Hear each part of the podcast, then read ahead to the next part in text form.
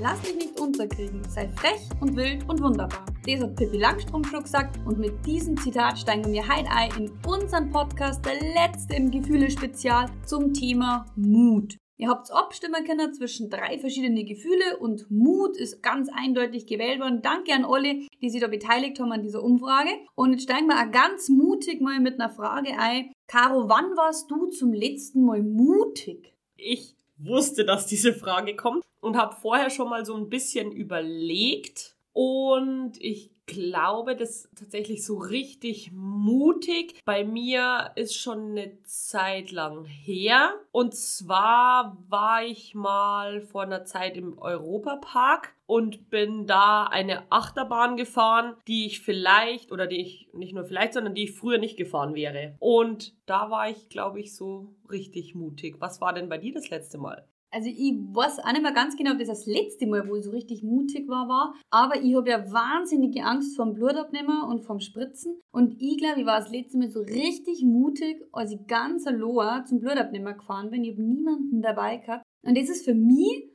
richtig mutig gewesen. Aber man sieht jetzt halt schon, für die ist mutig sei, dass du quasi deine Angst überwindest, dass du in dieser Achterbahn mitfährst. Bei mir war es, dass ich Angst habe, dass ich ohnmächtig wäre und habe aber trotzdem Blut abnehmen lassen. Und Mut ist so, so vielfältig, dass jeder ein bisschen was anderes unter dem Wort Mut versteht, weil Mut hat nämlich nicht nur was damit zum Tor, eine innere Angst zu überwinden. Was aber ein Fakt ist, ist, dass Mut eine der sieben Basisemotionen ist. Das heißt, dass in fast allen Kulturen erkannt wird, wann man mutig ist, allein an der Mimik. Und dazu gehören auch noch Freude, Ekel, Furcht, Verachtung, Traurigkeit und Überraschung. Ich finde das zwar eine ganz mutige Behauptung, aber da wird sich der äh, Herr Eckmann schon was dabei gedacht haben, dass er diese Emotionen so zusammenfasst. Ich darf dem Ganzen nicht unbedingt so ganz zustimmen, ob man das wirklich immer so erkennt, aber wir wollen jetzt einmal die Wissenschaft hier äh, bei der Wissenschaft lassen. Ja, ich finde halt auch, dass man Mut nicht immer direkt gleich am Gesichtsausdruck erkennt. Also einen traurigen Menschen kann man immer gleich erkennen oder jemand, der sich freut. Aber Mut, also klar, natürlich kann man sagen, boah, der hat so einen entschlossenen Gesichtsausdruck. Aber ich finde, das könnte man ja auch mit, mit was anderem assoziieren. Mut, finde ich, ist ganz gut zu erkennen in dem, was man tut. Also natürlich ist Mut nicht immer nur die Aktion, die man bringt, aber doch in vielen Bereichen, oder? Weil Mut als dieses maskuline Nomen, wie es halt einfach artikuliert wird, heißt ja die Fähigkeit, in gefährlichen und riskanten Situationen seine Angst überwinden, obwohl man weiß, dass es eventuell sogar schlecht für einen ausgeht. Ja, aber dafür ist ja der Mut auch da, dass man dann in der Situation sagt, okay, ich weiß, dass es vielleicht schlecht ausgeht, aber ich probiere es trotzdem, vielleicht geht es auch gut aus und man kann dann für das nächste Mal eine Situation, in der gleichen Situation, weiß man dann, okay, ich habe das das letzte Mal schon geschafft, ich schaffe es das dieses Mal auch. Es gibt ja zwei so ähnliche Begriffe, also laut Duden sind die zumindest von der Wortbedeutung her die gleichen, und zwar Beherztheit und Entschlossenheit. Ich finde es total schön, dass in diesem Wort Beherztheit das Wort Herz mit drin steckt, weil ich nämlich schon der Meinung bin, dass wenn jemand mutig ist, dass man in dem Moment ja auch mehr Adrenalin im Körper hat, dass Dopamin ausgeschüttet wird, wenn es dann zum Beispiel gut gegangen ist. Man kriegt ein bisschen mehr Herzrasen, weil man ist ja in so einer Machersituation drin.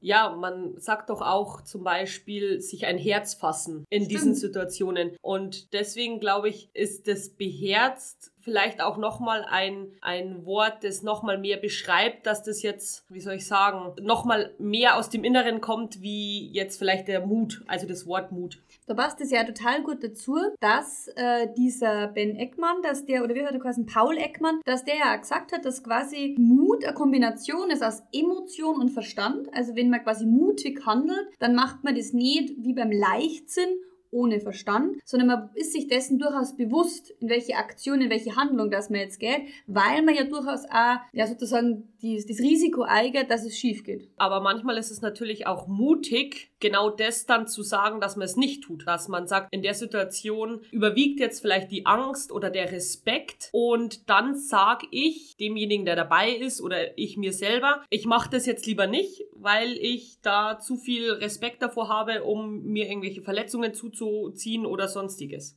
Mit Sicherheit kennen ganz viele von euch an Bernd Hufnagel. Man hat den auch schon ganz oft im, im Fernsehen gesehen. Es ist ein Neurobiologe äh, und der hat zum Beispiel ganz vereinfacht natürlich dargestellt, wie so zwei Theorien Wir haben es uns einfach ein bisschen so rausgeschrieben, und da passt es ganz gut mit diesem, dass du sagst quasi, man muss das aus dem Inneren raus, also diese ja, Beherztheit quasi mit sich bringen. Er hat nämlich äh, das so beschrieben, dass früher, also in der Steinzeit, wo es so Sippen gab, da gab es einfach die, die quasi angeboren einfach eine viel höhere Risikobereitschaft gehabt haben. Und das waren die, die konnten quasi mutig handeln, ohne dabei Angst zu empfinden. Und ich denke, wenn ich nämlich zu viel Angst habe, kann ich auch fast nie zu mutig sein. Es blockiert halt vielleicht auch einfach dann. Die Angst ähm, überwiegt ja dann. Dann schaffe ich es nicht, den Mut aufzubringen, zum Bäcker reinzugehen und, also jetzt in dem Fall als Kind zum Bäcker reinzugehen und ähm, einzukaufen oder jemanden was zu fragen.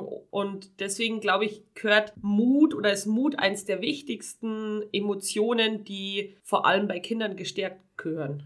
Und er hat zum Beispiel auch gesagt, dass diese Menschen, die quasi so mutig waren, die quasi immer in den Fight gegangen sind und nicht in den Flight oder Freeze, dass das auch die waren, die ganz oft in den Sippen einfach überlebt haben. Weil das die waren, die einfach ohne, dass quasi das Angstzentrum im Hirn angesprochen wurde, kämpfen haben können. Man findet das zum Beispiel nur bei Extremsportlern. Extremsportler, die da irgendwo an den Klippen hängen oder extrem tief tauchen oder irgendwas, die haben tatsächlich in ihrem Hirn quasi, das Angstzentrum ist nicht so ausgeprägt, beziehungsweise es reagiert halt irgendwie nicht so intensiv wie bei, in Anführungszeichen, normale Menschen. Ja, aber auch, weil vielleicht öfters über diesen Schritt hinausgegangen worden ist und dann das gut ausgegangen ist und man dadurch auch erlernt hat, dass es gut ausgehen wird. Ja, und das ist auch die zweite Theorie von ihm, also, oder die es er erwähnt hat. Also es gibt auch, dass der Mut quasi erworben wird. Und wie du gerade gesagt hast, das geht positiv hinaus und dann schüttet mein Hirn Dopamin aus und dann, boah, mega die Belohnung und dann bin ich beim nächsten Mal wieder risikobereiter, weil ich weiß, es kann da genauso gut gut ausgehen. Aber man muss aufpassen, dass man dann nicht in diesen Übermut verfällt,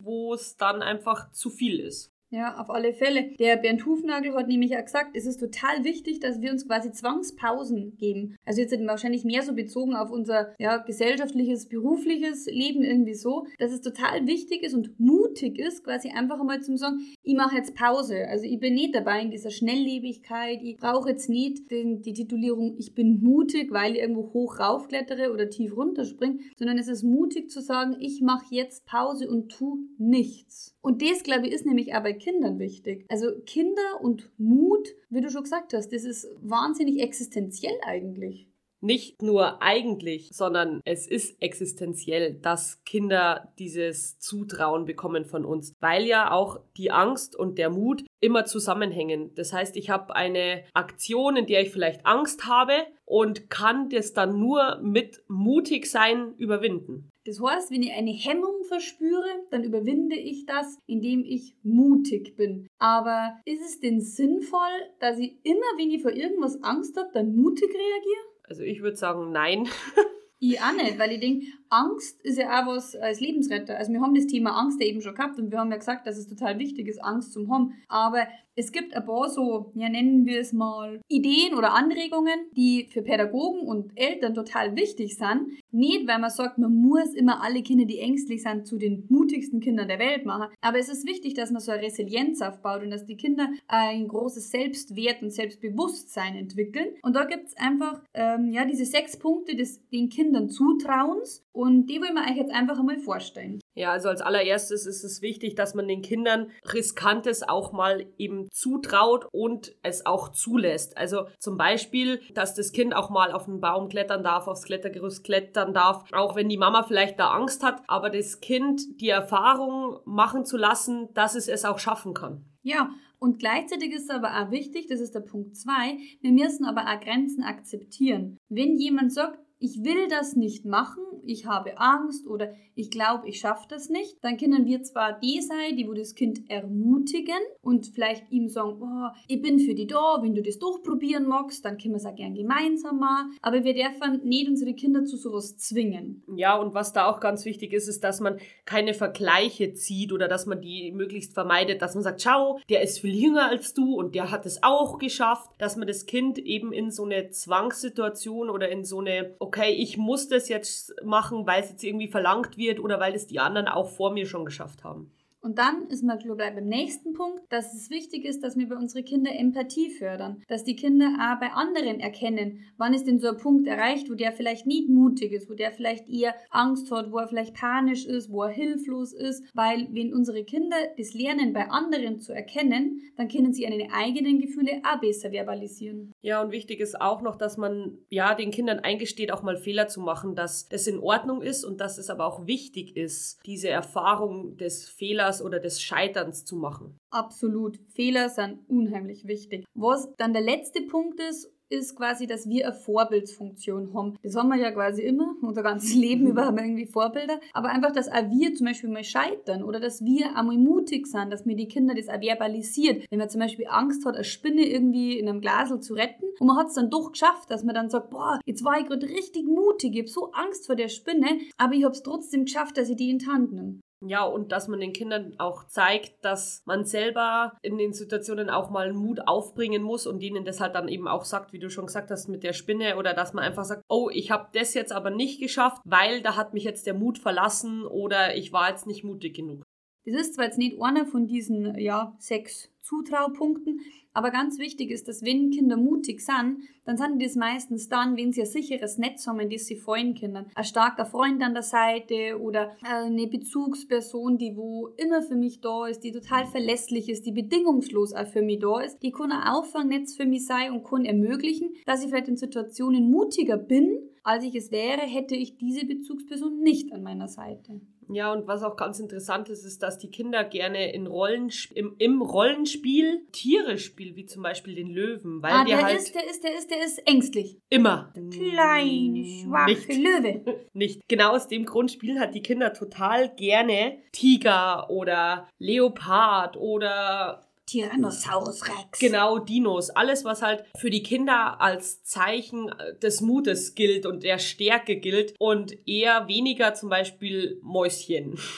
Aber es gibt auch Kinder, die sehr gerne Mäuschen sind. Es gibt auch die Kinder, die wo gar keine Lust nicht haben auf, boah, ich bin der Starke. Weil stark sein heißt nämlich automatisch, also ein bisschen Verantwortung übernehmen. Wenn ich derjenige bin, der der Stärkste ist, weil ich bin der Löwe zum Beispiel in dem Fall, und es gibt dann noch zwei Katzen, einen Hund und eine Maus, dann bin schon ich eher derjenige, der das Rudel quasi aufführen soll, was dazu führt, dass ich auch Verantwortung übernehme. Mut hat halt aber auch nichts damit zu tun, Dinge zu machen, weil man dazu gezwungen wird, so wie wir es vorher schon gesagt haben. Und da ist es dann auch ganz oft wichtig, dass man vielleicht auch mal auf sein Bauchgefühl hört und dann vielleicht die eine oder andere Sache eben genau deswegen nicht macht. Das kennt bestimmt auch jeder aus seiner Jugend, diese Mutproben die halt manchmal in manchen jugendlichen Gruppen wirklich bis zum, ich sage jetzt mal ganz blöd, bitteren Ende getrieben werden, nur um zu zeigen, ich bin der Stärkere oder ich traue mich das. Und da ist es dann ganz gut, wenn die Kinder gelernt haben, da auf das Bauchgefühl zu hören, beziehungsweise da so mutig zu sein und zu sagen, nein, ich mache das jetzt nicht.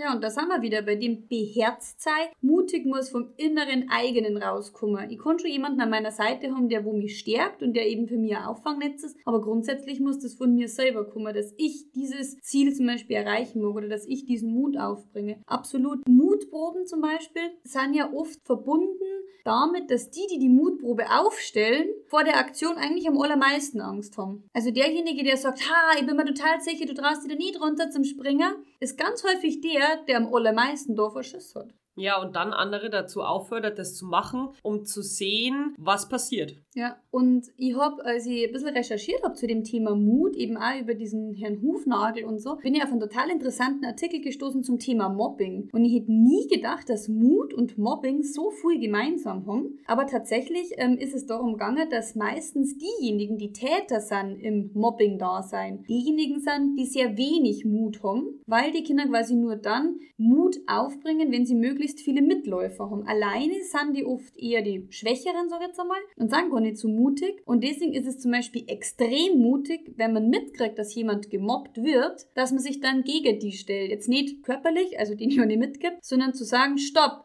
halt, aufhören. Das ist zum Beispiel extrem mutig. Man riskiert nämlich dabei, dass man sein Gesicht verliert. Also wir haben doch das vorher erwähnt gehabt, dass das vielleicht auch einen Nachteil für einen hat. Und es kann durchaus passieren, dass man dann vielleicht auch auf die Opferseite überrutscht, beziehungsweise dann vielleicht nicht mehr so beliebt ist, weil man sich auf die Seite eines Schwächeren stellt. Jetzt hatten wir das Thema vorher mit den Tieren, dass Kinder gerne Tiere spielen, aber das gibt es ja auch in, in einer anderen Form und zwar in Filmen oder in Serien. Und da ist es ja auch ganz oft so, dass die Charaktere diejenigen sind, die zu Vorbildern werden. Und eins kennt jeder von euch. Ein so ein Vorbild und dieses Pippi Langstrumpf. Ich glaube, es gibt kaum ein Kind, ja, wobei in der heutigen Zeit vielleicht schon so viele Kinder Pippi Langstrumpf leider nicht mehr. Aber Pippi Langstrumpf ist doch so das Ursymbol für mutig sein, sich für Schwächere einsetzen, in dem Fall für Kinder, weil in der Zeit ja Kinder einfach noch, ja, einfach nicht so viel zum Song gehabt haben. Das war eine sehr autoritär, die Erziehung. Und Pippi Langstrumpf ist für mich so der Inbegriff von einem mutigen Kind. Ja, das stimmt. Pippi Langstrumpf ist allein schon dadurch mutig, finde ich, dass sie alleine wohnt. Dass ja. sie auch ohne Mama und Papa wohnt und da nicht wirklich Angst hat und sich, also Angst vielleicht schon, aber das immer irgendwie schafft mit dem kleinen Onkel und mit dem Herrn Nilsson irgendwie, dass sie da dann auch zum Beispiel in der Nacht schlafen kann oder so. Es gibt ja da bestimmt auch Kinder, die sich dann denken, oh, schau, die schafft es auch ohne Mama und Papa. Und vor allem auch, dass sie sich diesen Räubern immer so in den Weg stellt ja, und gleichzeitig aber akzeptiert sie das auch, wenn sie mal was nicht schafft. Also ich erinnere mich an die Szene, wo sie in der Schule ist und dann stellt sie irgendwann fest, naja, dass die Schule und sie, das passt irgendwie doch nicht so ganz zusammen und sie war zwar mutig und hätte das probiert, aber sie hat das dann auch eingesehen, dass das auf dem Weg, wie sie das machen wollte, halt nicht funktioniert. Ja, dieses Scheitern dürfen. Ja ist, glaube ich, ganz wichtig. Und trotzdem hat sie ja ihre Freunde behalten. Also Thomas und Annika waren ja deswegen alle nur ihre Freunde und viele andere wollten ja dann auch der Pippi so ein bisschen nacheifern. Und, wenn man Pippi Langstrumpf gut kennt, sie hat sehr wohl auch Auffangnetz. Auch wenn zwar ihr Papa nicht bei ihr wohnt, aber sie sagt immer, ich habe einen Papa im Takatuka-Land. Und das, glaube ich, ist jetzt ein Bezug auf die Räuber zum Beispiel. Sie fühlt sich so gestärkt durch diesen Papa, der da diese, die sieben Weltmeere umsegelt oder besegelt, ähm, so gestärkt einfach. Ja, ich glaube, das ist ganz, ganz wichtig, den Kindern eben diese Eigenschaften, die Pippi Langstrumpf in vielen Dingen verkörpert, wirklich mitzugeben. Und da, glaube ich, wird auch der Grundstein schon im, im jüngsten Alter gelegt, dass man auch den Kindern dieses Zutrauen gibt, dass du, du es schaffst. Ja, ja genau. genau. Also, dass es, dass es das schafft. Und das geht, finde ich, wie gesagt, das geht schon alleine damit los, dass ich es dem Kind zutraue, dass es sich alleine vom Boden aufzieht und sich hinstellt. Und dass ich da nicht so viel Panik selber habe habe, dass ich dann da gleich eingreife oder dass es die ersten Schritte macht. Und dadurch kann nur eine Resilienz aufgebaut werden, die es später einfach wirklich braucht. Also ich finde, Mut war eine absolut gute Wahl für unsere Zuhörer.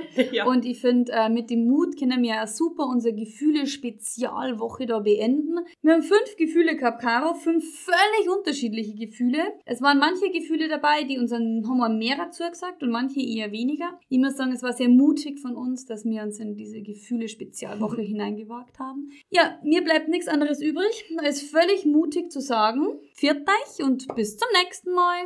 Jetzt habe ich doch noch eine Frage an dich. Du oh darfst noch nicht gehen. ich bleibe.